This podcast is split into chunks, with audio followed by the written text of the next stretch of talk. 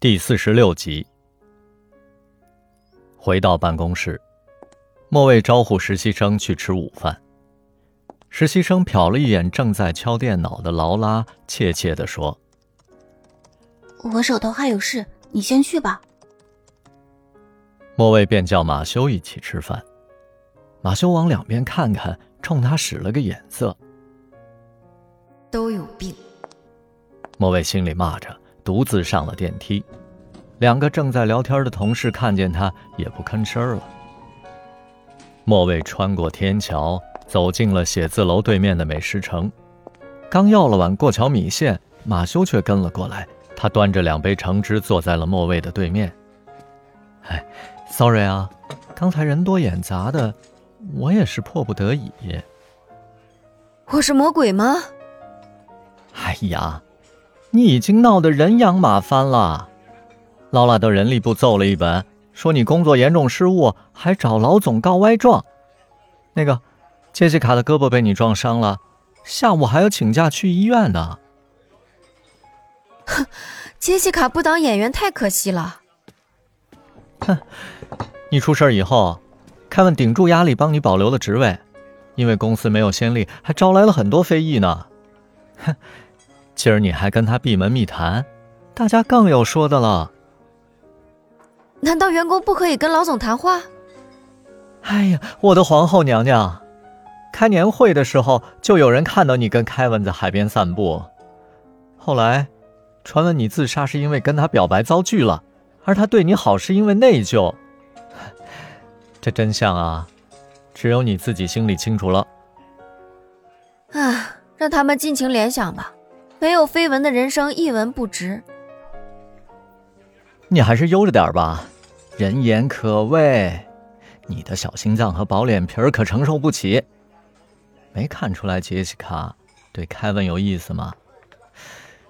你可别往枪口上撞。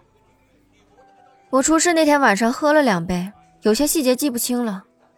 你当时也在场吗？何止两杯啊！你一口气。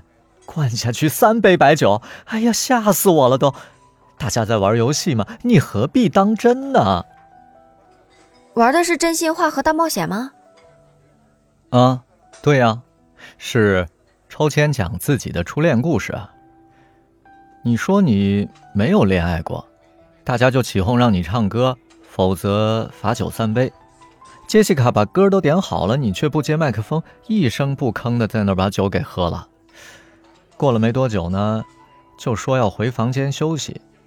我们 K 完歌又去打牌，半夜就听说你出事了。莫卫不禁恻然，他只能从别人的口中捕捉到七零八落的片段，就像破碎的珍珠无法复原，真相难以浮出水面。不知道这个女孩的内心当夜到底经历了怎样的煎熬。他一定在海边孤独地坐了很久很久，直到身体被夜风吹凉，流尽了最后一滴眼泪，绝望地走向深渊。第二天，莫卫正在对账，杰西卡飘进了财务部，胳膊肘贴了块膏药。劳拉一脸关切地问道：“还疼吗？”劳拉说完，还冷冷地瞟了莫卫一眼。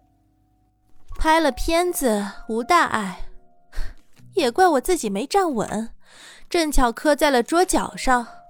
说正事儿，唱歌比赛就差你们了。哼，我才不给你当炮灰呢。啊，这回我歇菜了。客服部新来的那个经理是个专业男中音，一张嘴整个楼都震。比赛不分性别吗？总共才二十个人报名，不分男女，不分年龄，不分唱法。这次啊，公司可是下血本了，请来音乐学院教授当评委，还有乐队现场伴奏。凯文说了，要全体总动员，广泛参与。反正啊，你们财务部得出个人。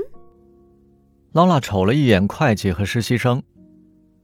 最近我这喉咙不爽利，你俩石头剪刀布吧。莫蔚脱口而出：“我报名。”所有人一脸惊讶的望向他。劳拉说：“你少气我！